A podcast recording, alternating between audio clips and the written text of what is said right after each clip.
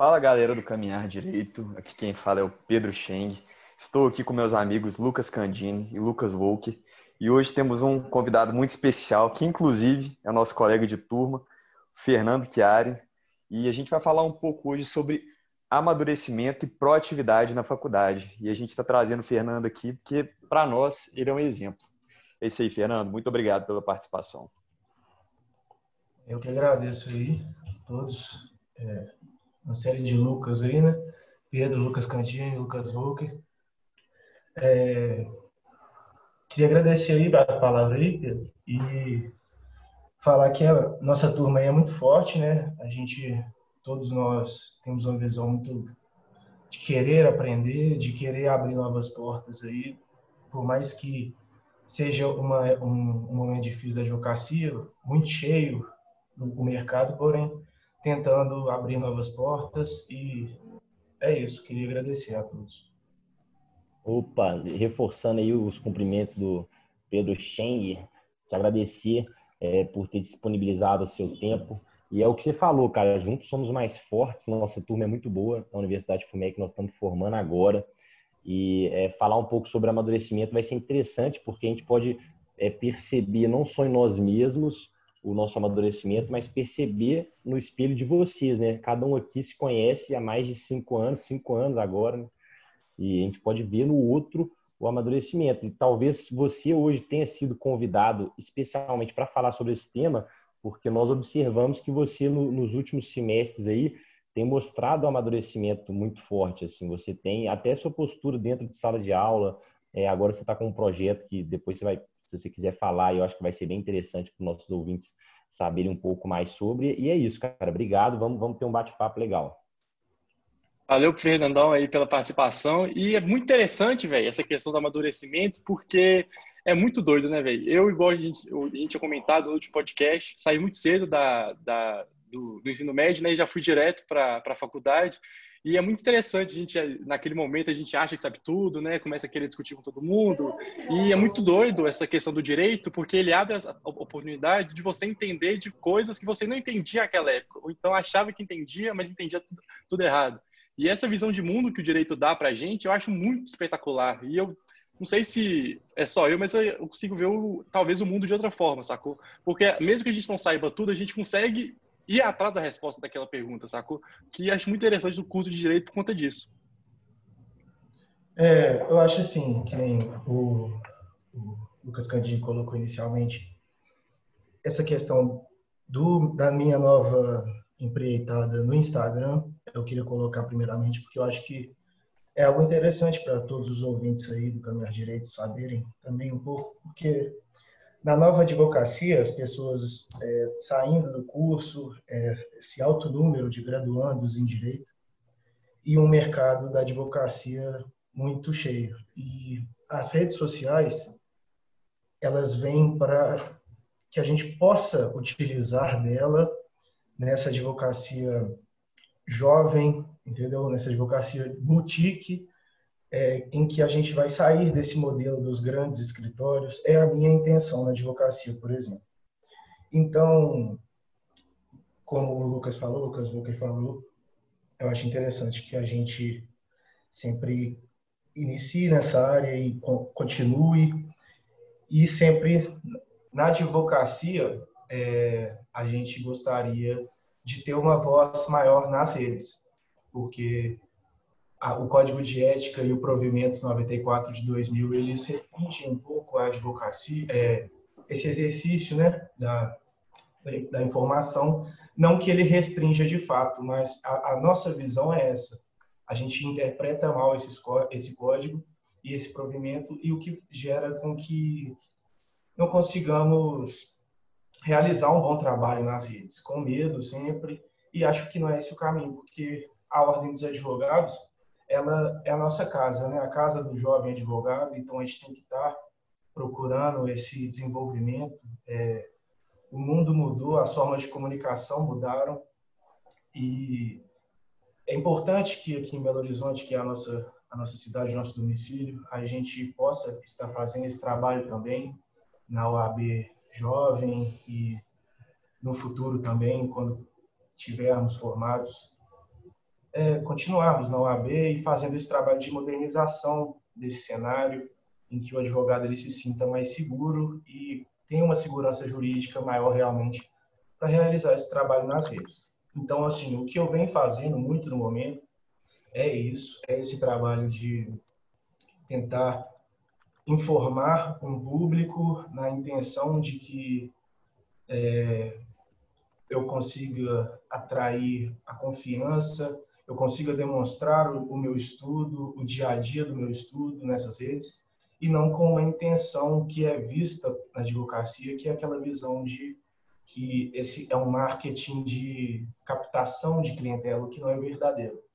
A gente tem que tentar desenvolver essa visão de que é um marketing informativo, um marketing que gera e visa crescer a sua, a sua própria imagem para seu público e informá-lo, né? E não captar clientela. Então, assim. Então, é já, uma... já que você tocou nesse ponto, você acha então que, tem, que o marketing tem que ser um pouco mais restritivo? Não pode ser tão aberto, por exemplo, igual, igual é nos Estados Unidos? É, então, eu acredito que a gente tem que seguir o código de ética, né, no momento, né? Assim, a minha opinião é que nos Estados Unidos realmente, pela cultura deles, é, esse marketing mais aberto, né, que visa realmente a captação, ele é interessante. Mas assim, no momento, a, minha intenção é que a gente consiga enxergar o que a gente pode fazer, o nosso limite. Então, desenvolver essas técnicas de marketing direto, de marketing, como vocês fazem, por exemplo, é, por mais que indiretamente, com todos esses podcasts, de todo esse conhecimento que vocês trazem para os ouvintes, isso é um marketing indireto, né? Porque por trás do caminhar direito existem pessoas e são essas pessoas que que são advogadas, né? Vocês não são advogados ainda, mas daqui seis meses nós estamos caminhando para isso. E esse é um marketing que vocês estão fazendo, que é excelente e que vocês têm noção dele. Então, que a gente deve ampliar esse conhecimento para todos, que todos possam saber os limites que podem chegar né, nas redes. Essa questão do marketing, aproveitar que o Fernando tocou no ponto, eu queria saber a opinião de vocês, porque, por exemplo, eu vejo de uma forma meio, meio complicada. Porque é interessante, por, é, ser um pouco mais limitado na minha visão, o marketing jurídico da forma como ele é hoje, porque se for deliberadamente liberado para todo mundo fazer da forma que quiser, porque hoje em dia os, os grandes escritórios são realmente grandes, então assim tá meio não está tão pulverizado o mercado. Tem já existe né, os grandes escritórios que dominam de certa forma os grandes clientes e da forma como está hoje eu vejo de forma bem mais democrática do que se abrisse para todo mundo, por exemplo. Porque imagina um super escritório com super orçamento fazendo uma publicidade ferrenha. Não que já não exista hoje em dia, né? Que você passa em frente a uma banca e outra, tem uma propaganda aqui, tem uma propaganda ali que dá uma desviada do, do, do foco como deveria ser. Eu queria saber a opinião de vocês, que vocês são mais. É, apesar da gente já ter batido nesse ponto, a gente nunca trocou uma ideia para ver a, a, opinião de todo mundo sobre isso. Aí eu queria saber de vocês, o que, que vocês acham a respeito disso? Vai lá, Shane. Bom, então, eu acho que, pelo menos aqui no Brasil, tem que ser uma advocacia e um marketing mais restritivo mesmo. Porque, igual você falou, se liberar um marketing, foda-se, não vai ter espaço para o pequeno, igual, igual nós, pelo menos eu, Volker e o Candini. Eu acho que o Fernando também, nós não temos um padrinho na advocacia. E provavelmente a gente não vai ter um grande orçamento quando a gente estiver formando. Igual a gente está batendo muito no ponto, entre conversa entre a gente, que a gente vai começar, por exemplo, num coworking. Como que a gente vai competir, por exemplo, com, com um Azevedo 7, que tem, deve ter um orçamento milionário? Não vai ter como. Então, eu acho que tem que ter limite, senão não vai ter vez para os pequenos. É. Tem, tem aquela questão até que a nossa conversa com a doutora Maria Flávia, professora, e ela, ela disse que, que, que tem as vedações, mas o conteúdo de caráter informativo, o advogado ele pode criar à vontade. Ele pode informar o público dele, falar sobre o seu dia a dia e etc. E o que a maioria das pessoas, é claro que vão ter pessoas que vão sempre extrapolar, passar do limite, mas o que eu tenho visto e o que é, é, os nossos convidados que já estão advogando fazem é, é, basicamente isso: é mostrar autoridade em determinado assunto e porque a, a, a advocacia também é uma atividade mercantil. Então, assim, a gente tem que pensar nesse lado do business, né? É, igual o Shen falou, a gente vai começar a advogar agora através de um coworking. Então, assim, a gente tem que pensar também nessa, nesse lado do business e de fazer o nosso sem, sem é, é, é criar propaganda negativa e sem é, defamar o outro de forma alguma. Você, faz o seu, cada um vai fazer o seu e, e assim eu acho que só, a, dentro da advocacia só tem a agregar. Uhum. Mas com certas limitações. Então, uma coisa que eu penso é o seguinte, é para a gente da advocacia é muito difícil distinguir o, a propaganda da publicidade. Então a gente às vezes conversa sobre a publicidade e acaba se perdendo como se fosse uma propaganda, que nem se perdendo é, nessa questão do, dos Estados Unidos, por exemplo, eles podem fazer a propaganda da atividade, né? Eles podem, por exemplo, com a intenção de captar o cliente.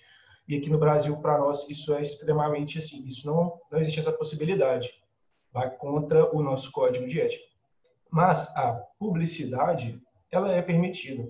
Então, que nem você falou, Lucas Candi, para gerar uma autoridade entre os advogados. Você, cada dia mais, a advocacia é especializada. Um advogado não consegue atender a todas as demandas. Então, com esse, esse possibilidade de marketing informativo, você vai estar no seu, na sua rede comentando sobre fatos específicos da sua, da sua área, sem a intenção de propagandear isso, de gerar, é, de captar clientes, mas de gerar os, a sua, a sua grandeza e a sua é, experiência na, é, na área, né, em questão. Então, temos que realmente colocar essa, essa questão, porque a própria, a própria Ordem dos Advogados do OAB está é, estudando um novo provimento, porque percebeu que, por mais que a, a, o Código de Ética limita a ponto de não, não poder é, realizar patrocínios na rede, a postura dos advogados é a de fazer. É, nós que temos redes sociais, todos nós aqui três, provavelmente já vimos é, advogados que, que fazem é, a, public, a propaganda, investem o capital para ter ali maior alcance né, das suas publicações, que é uma atitude que não, não é legal de acordo com o código, porém que temos que, a ordem tem que atualizar, porque, como nós aprendemos no direito, às vezes é algo que era visto como ilícito deixa de ser, e é isso realmente o marketing né, jurídico. Realmente a postura e a visão mudou. É, por mais que nós aqui tenhamos opiniões diferentes quanto é, essa possibilidade de se fazer essa propaganda de para captar os clientes, quanto à publicidade, é legal se dizer que, se, que pode sim produzir esse conteúdo. Então, isso tem que ficar claro e a gente tem que conhecer os limites para que a gente não caia né, né, em sanções e não, não em, em negativas desse código que gere as nossas sanções. Que não é o que a gente quer, porque o que a gente quer realmente é só falar sobre a área que sabemos e que queremos, aquilo que queremos publicitar para a nossa clientela, futura clientela e para todo, todo o público em geral. Uhum. Uhum. É, então acho que a gente tem essa questão que você tinha falado sobre é, a questão do impulsionamento das publicações no Instagram. Isso é meio que o, é, meio que, é, o começo né, da, do problema, porque tem, por exemplo, no Google a pessoa é, impulsiona o site né, para colocar lá em cima. Tem próprio site, por exemplo, Migalhas, tem o Jota, se eu não me engano, tem o Jus Brasil que você paga para as empresas colocarem você lá com a logo do seu escritório com patrocinador. Então, tem que ver como é que funciona isso, né? Porque do jeito que tá, uns vão a mais, outros vão a menos, e quem não faz acaba se prejudicando, porque quem faz, né? Quem faz ganha mais divulgação Sim. e sai na frente de quem não faz. Então, realmente tem que ter uma, uma regularização quanto a esse sentido. E, mas agora, voltando um pouco né, sobre o assunto que a gente se propôs a conversar, que é sobre a, a nosso amadurecimento dentro da faculdade, é, eu queria saber de vocês, assim, é, suas expectativas pré-faculdade, pós-faculdade, você acha que mudou muita coisa? Era o que a gente é o que vocês estavam esperando? Eu, no meu caso, acho que foi até melhor do que eu estava esperando. Achava, pelo menos todo o site que eu, que eu procurava falava, não, que você tem que estudar dei muito, 10 horas por dia, livro pra caramba. Eu acho que até o oitavo período eu devo ter lido, sei lá, um livro, sacou? Se for muito, assim, inteiro. E porque até, para mim, pelo menos, a faculdade foi muito tranquila, não teve nada de, de complicado, assim. E é uma questão que eu acho um problema, que a faculdade acaba sendo muito fácil e relaxa o aluno para no final não se dar mal, né? Ele acha que a vida dele vai ser igual à faculdade para chegar lá no final das contas e tomar na cara, porque é muito diferente da, do que acontece dentro da faculdade. Aí vamos, vamos conversar um pouco a respeito disso, que eu acho que é interessante, seria um assunto bacana para a gente conversar. É, você quer que eu comece falando? Vou iniciar falando. É, eu acho, eu acredito que é o seguinte, é, por exemplo, o curso de direito, na nossa própria turma, se a gente for fazer uma análise, existem as mais as idades mais variadas possíveis. Existem o público da terceira idade, é, pessoas que têm mais de 60 anos. Não é incomum ver no curso de direito uma pessoa que é, é fora da faixa etária comum dos cursos, né, de se iniciar, um curso, que aquele período ali pós-faculdade. O curso de direito isso não é não é uma coisa inusitada de uma pessoa fora da faixa etária comum. Então acho que assim vai depender muito esse amadurecimento para cada pessoa. Eu, por exemplo, eu iniciei o curso de direito aos 18 anos.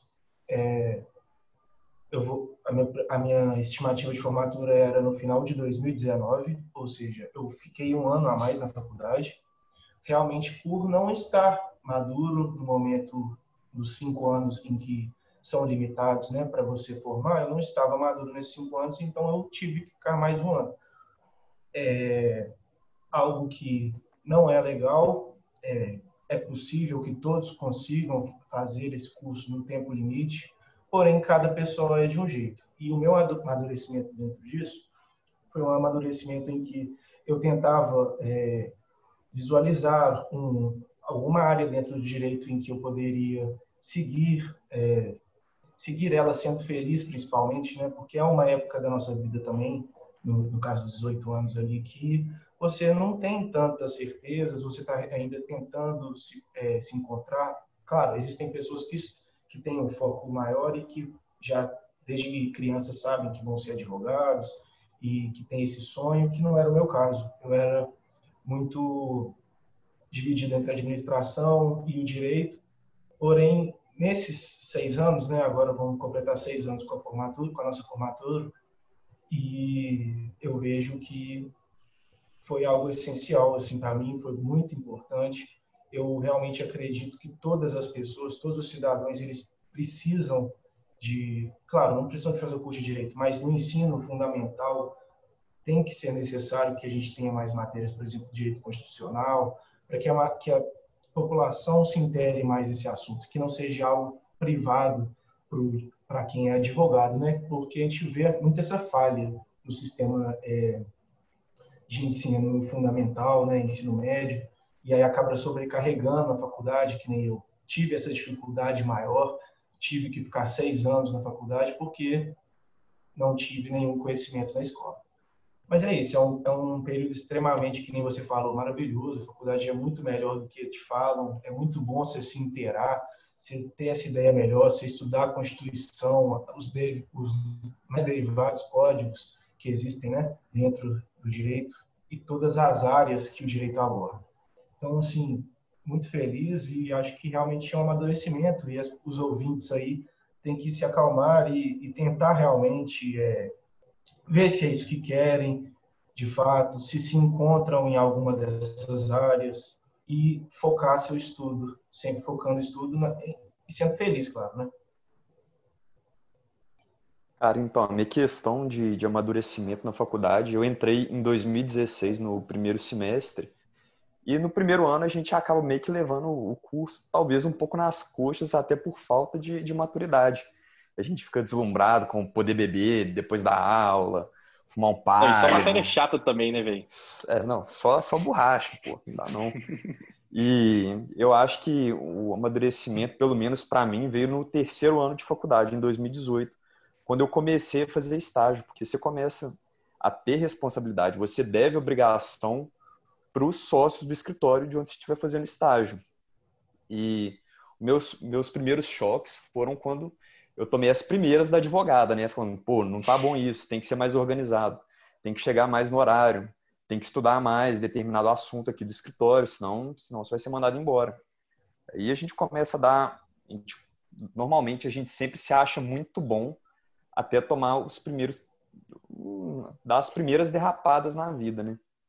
E eu acho que o, o estágio me ajudou muito a amadurecer e agora no final do curso que eu estou estudando para valer mesmo, igual, igual o Fernando, que eu vi pelo menos em 2019 para cá, que ele começou a focar muito nos estudos.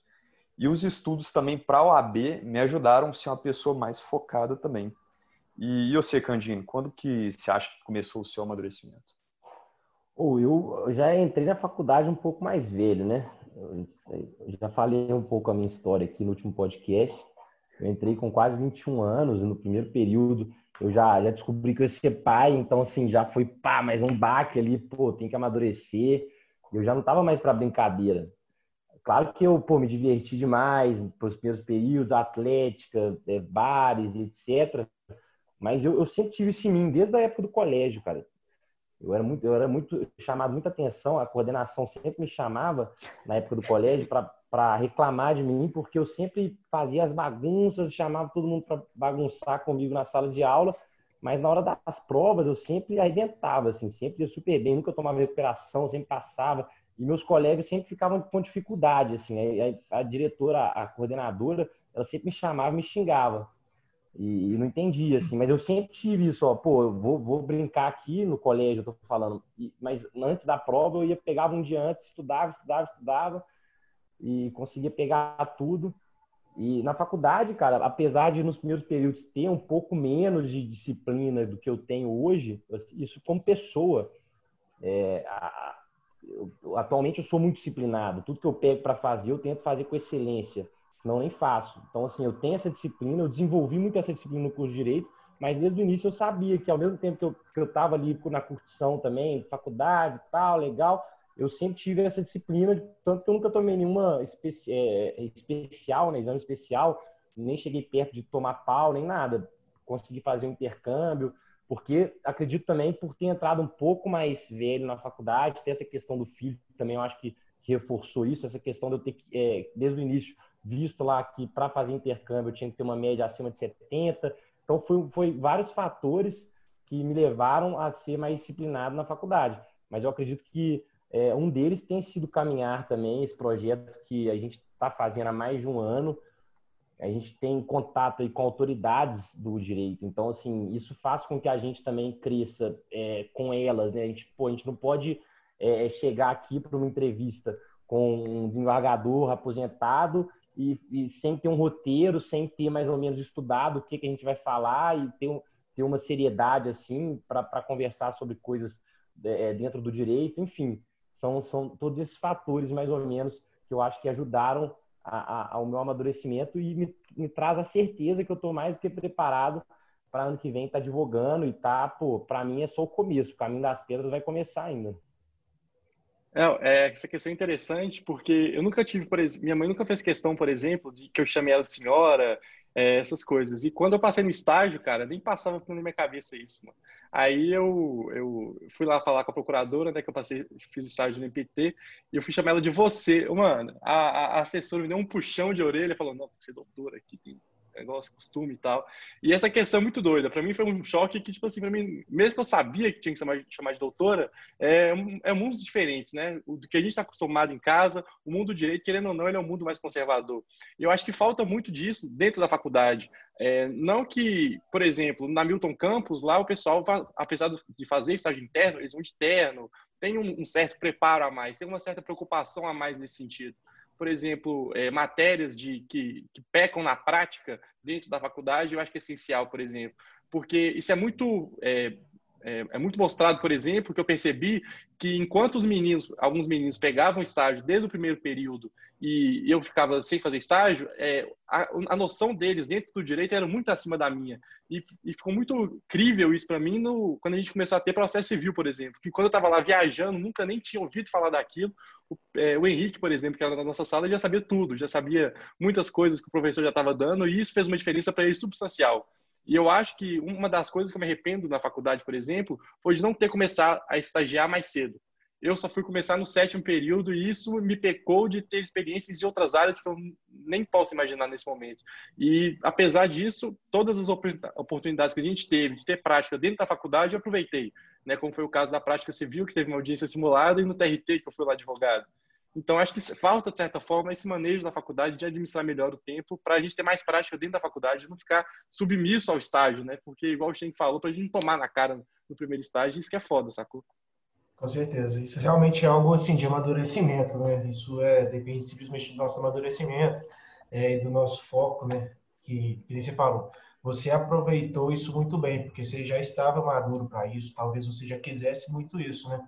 Então você já estava mais preparado e pôde aproveitar muito bem disso. Sobre que é o projeto de vocês, é, o Caminhar Direito, é uma forma que vocês encontraram de realmente passar um conhecimento e de passar essa visão de, de das mais variadas é, áreas do direito para aquele para aquela pessoa que faz o curso e não e não sabe, ainda não tem o seu foco de falar assim, eu vou ser isso ou isso, eu vou ser procurador, é, vou ser advogado, vou fazer concurso. Então, vocês passam isso de uma forma excelente é, com, com, as pessoas de altíssimo, é, de altíssima relevância na advocacia mineira, né?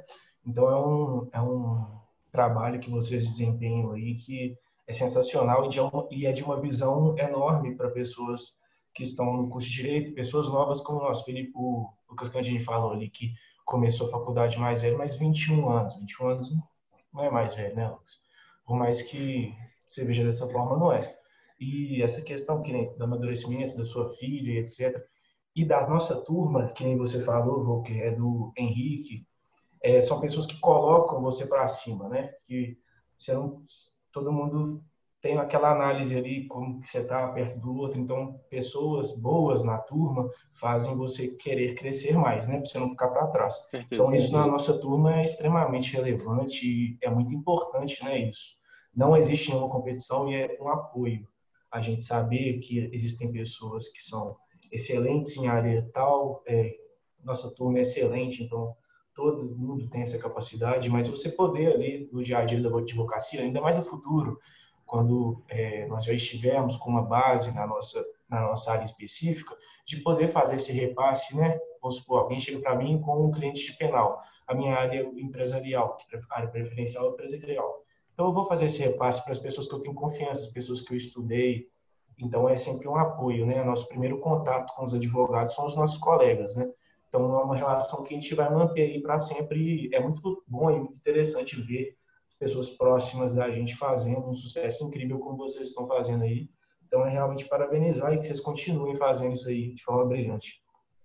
Essa questão do que o Fernando comentou, por exemplo, apesar da gente querer ajudar as outras pessoas, é uma coisa que ajuda muito a gente. Eu vejo muito isso porque, igual que a gente falou, por exemplo, a gente tem que se preparar para falar com a autoridade. Né? Porque, querendo ou não, a gente já falou com várias pessoas aqui que não só advogados, como desembargadores, é, promotores, procuradores, enfim, é, é, é, diferente, sacou? Não é como você falar com um amigo seu, chamar de você. Apesar do pessoal, às vezes, é, encher o saco, né? Que eu chamo de senhor, doutor, enfim. Eu acho que tem que ter certo respeito, sacou? Não é nem porque por, por questão de, de ser mais velho e tal, mas eu acho que, sendo direito uma área um pouco mais conservadora, eu acho que essa relação de respeito é interessante ter. E o caminhar ajuda muito nisso, isso porque a gente ver que é diferente falar para outras pessoas, sacou? Do que a gente está acostumado a falar com nossos professores, né, que tem mais intimidade, ou até com nossos colegas. E essa, esse choque né, de cultura, de realidade com outras autoridades, principalmente no meio público, né, que isso é mais, mais destacado, eu acho que o caminhar ajudou muito nesse sentido, porque eu, pelo menos, não, não, não sabia que era dessa forma na vida real, sacou?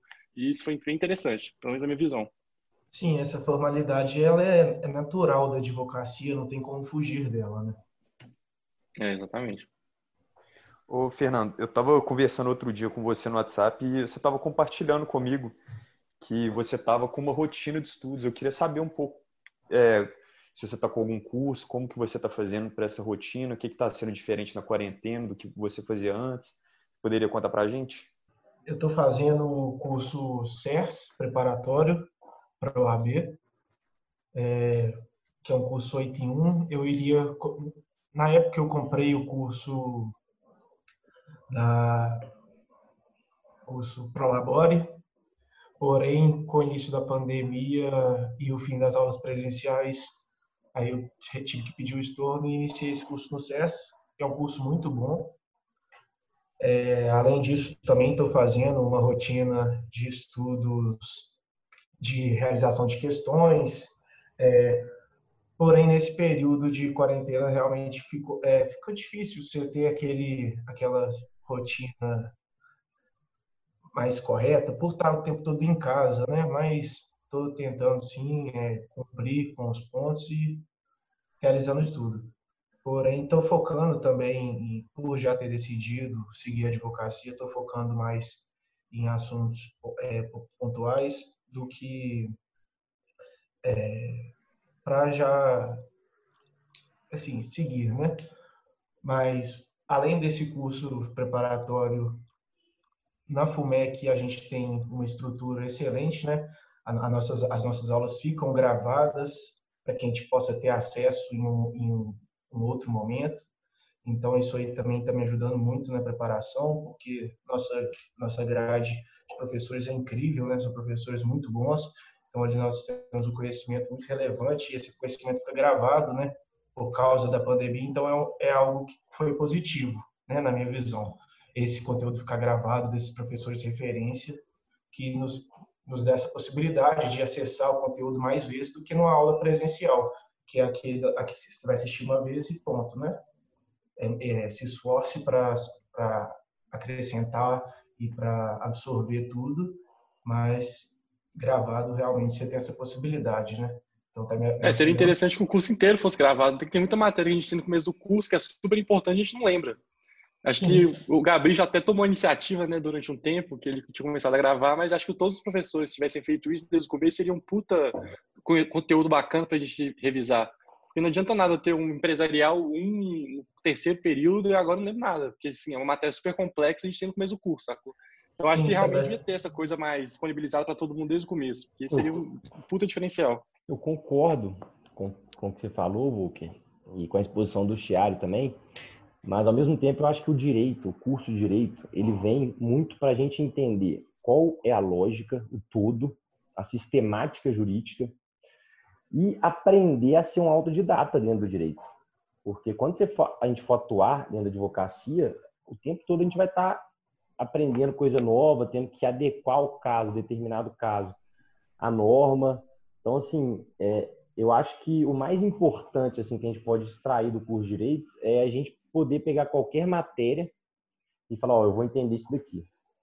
Sentar, estudar, seja quantas horas for, e, e pegar aquilo e, e, conseguir dominar. Fazer uma peça, enfim, fazer o que, for, o que precisa ser feito.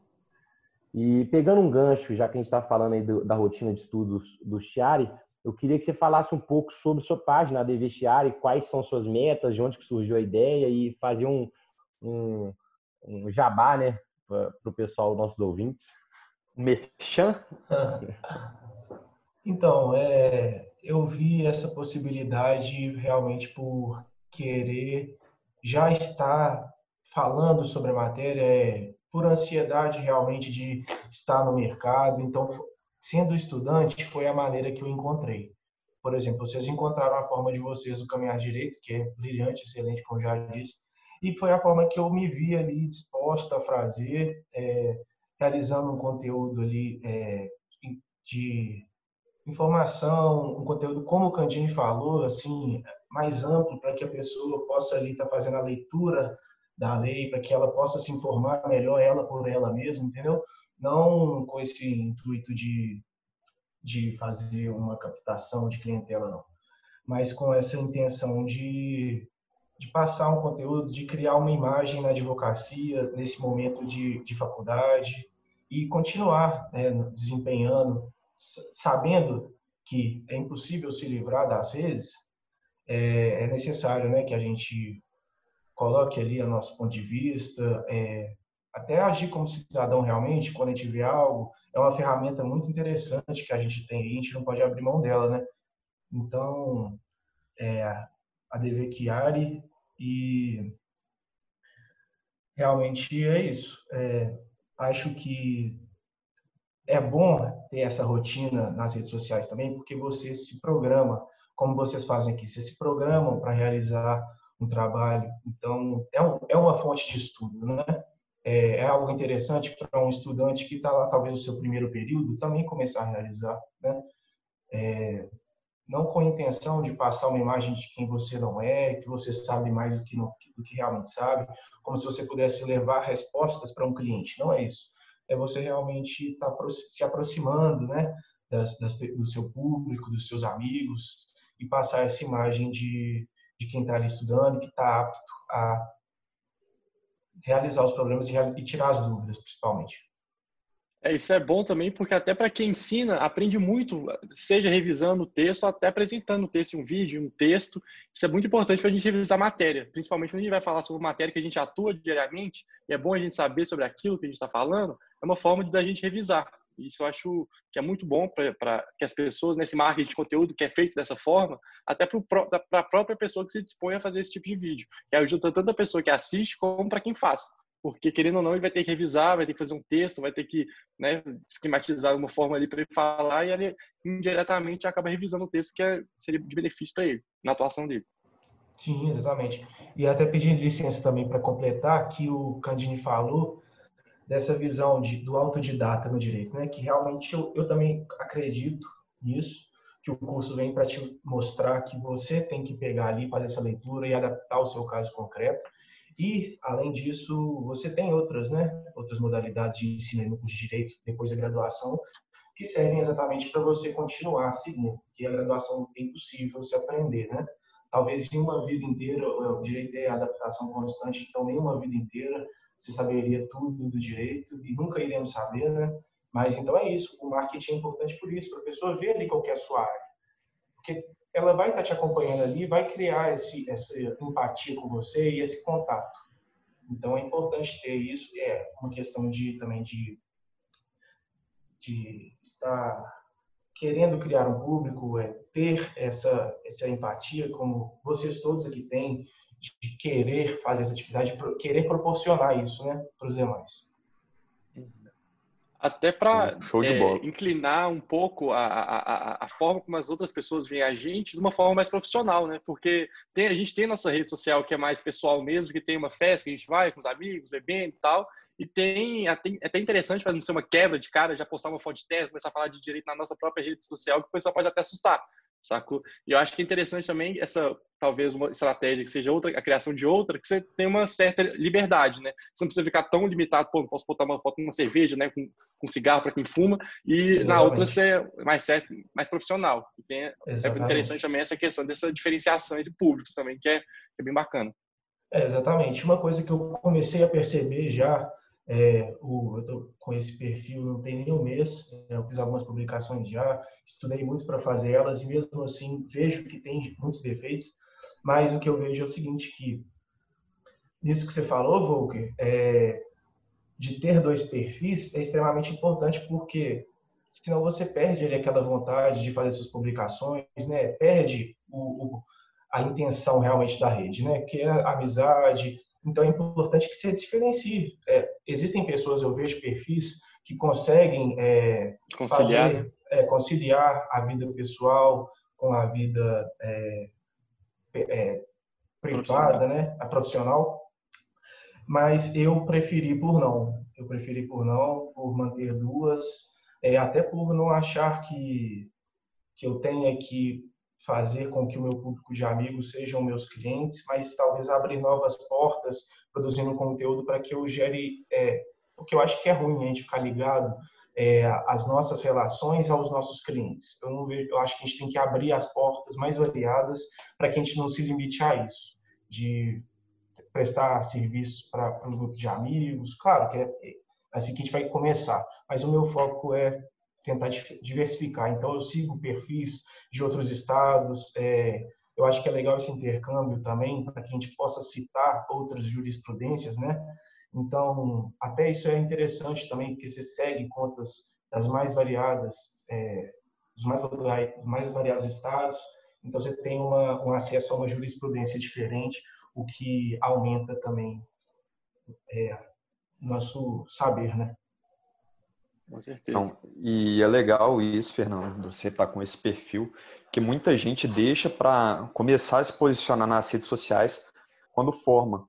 Pelo menos, é, é minha opinião. Na graduação, tá na época da gente errar. Então, se a gente fizer alguma publicação que não, que não está legal, alguma coisa errada, se a gente está na graduação, tudo bem.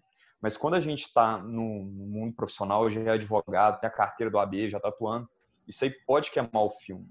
Então é bem legal ter essa atuação bem cedo e um posicionamento nas redes sociais.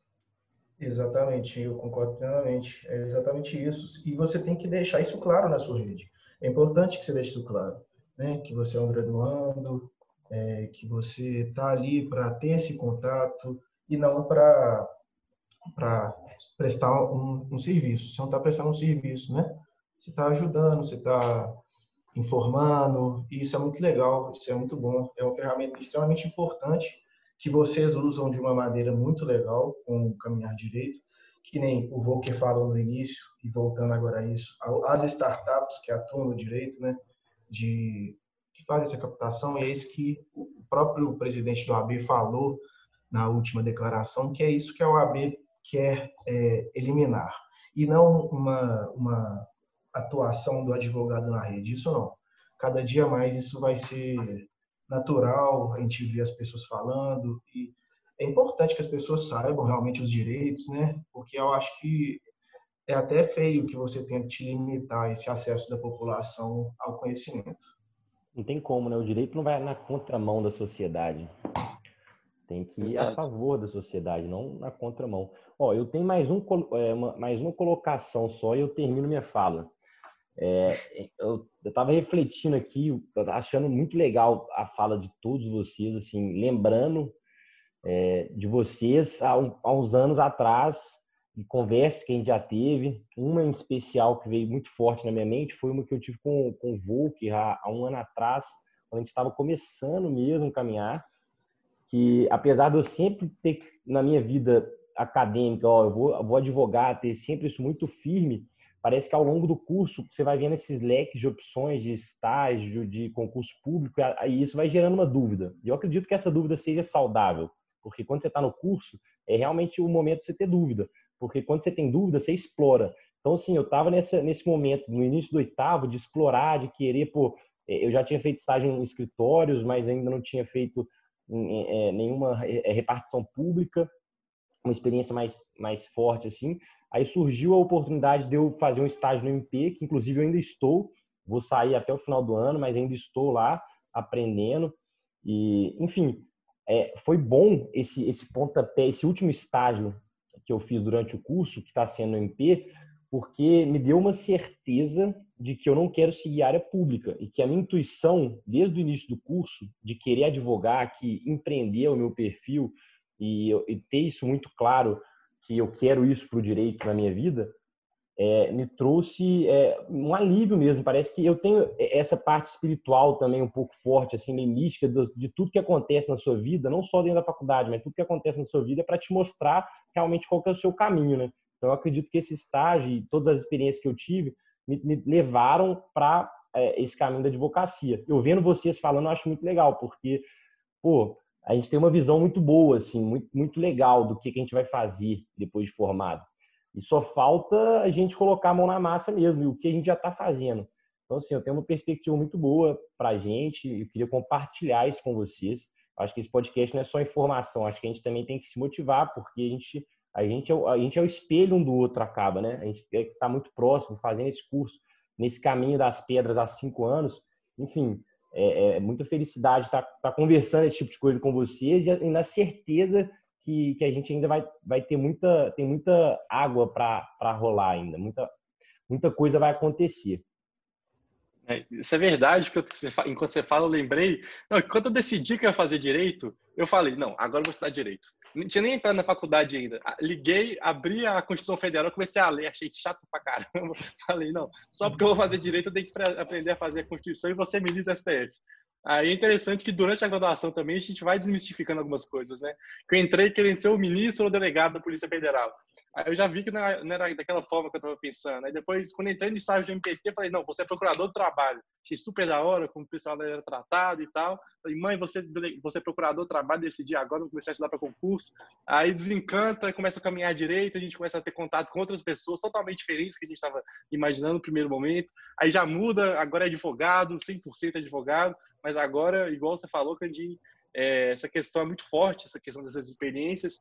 E foi muito interessante a gente ter começado esse, esse, esse, projeto justamente por conta disso, porque apesar de a gente ajudar as outras pessoas, a gente acabou nos ajudando também, que foi bem interessante.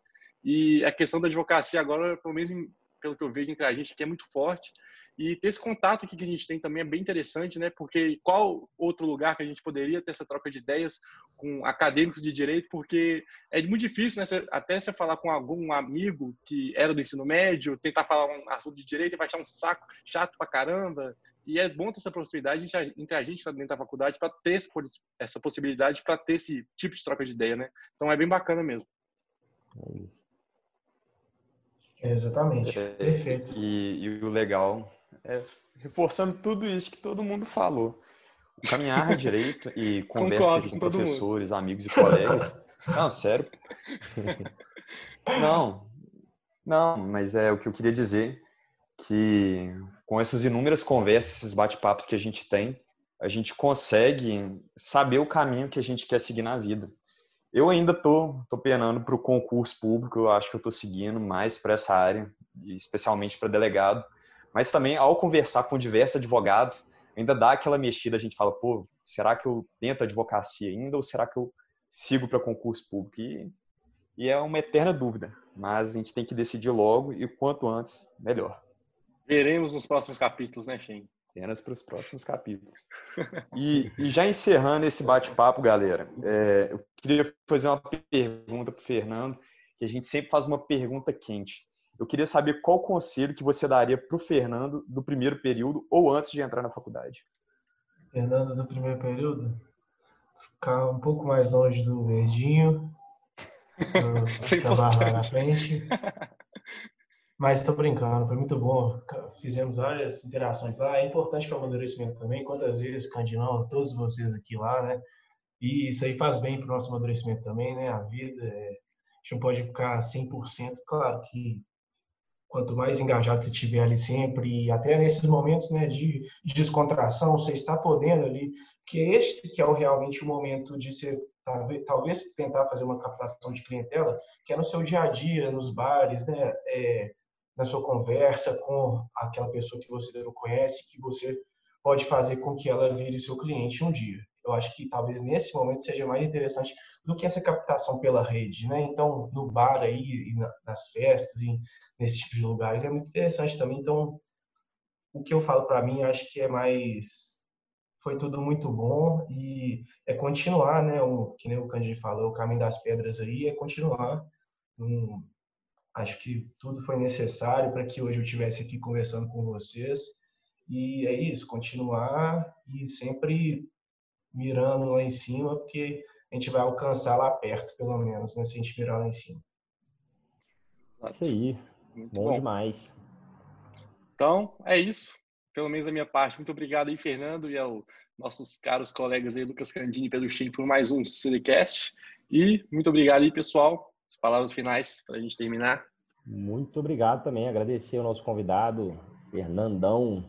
Valeu demais. Bom que a gente pôde expor aí um, um pouco mais para os nossos ouvintes é, sobre a, nosso, nosso caminho dentro do direito, que é, é muito o, a, o objetivo desse quadro, né? Falar com acadêmicos, colegas que passaram pela essa mesma experiência e cada um tem, o, tem o, o seu ponto de vista. É, e é isso. Muito obrigado. Agradeço demais a todos aí. Muito obrigado. Pedro Cheng, Lucas Candini, Lucas Volker e continue esse trabalho aí brilhante de vocês.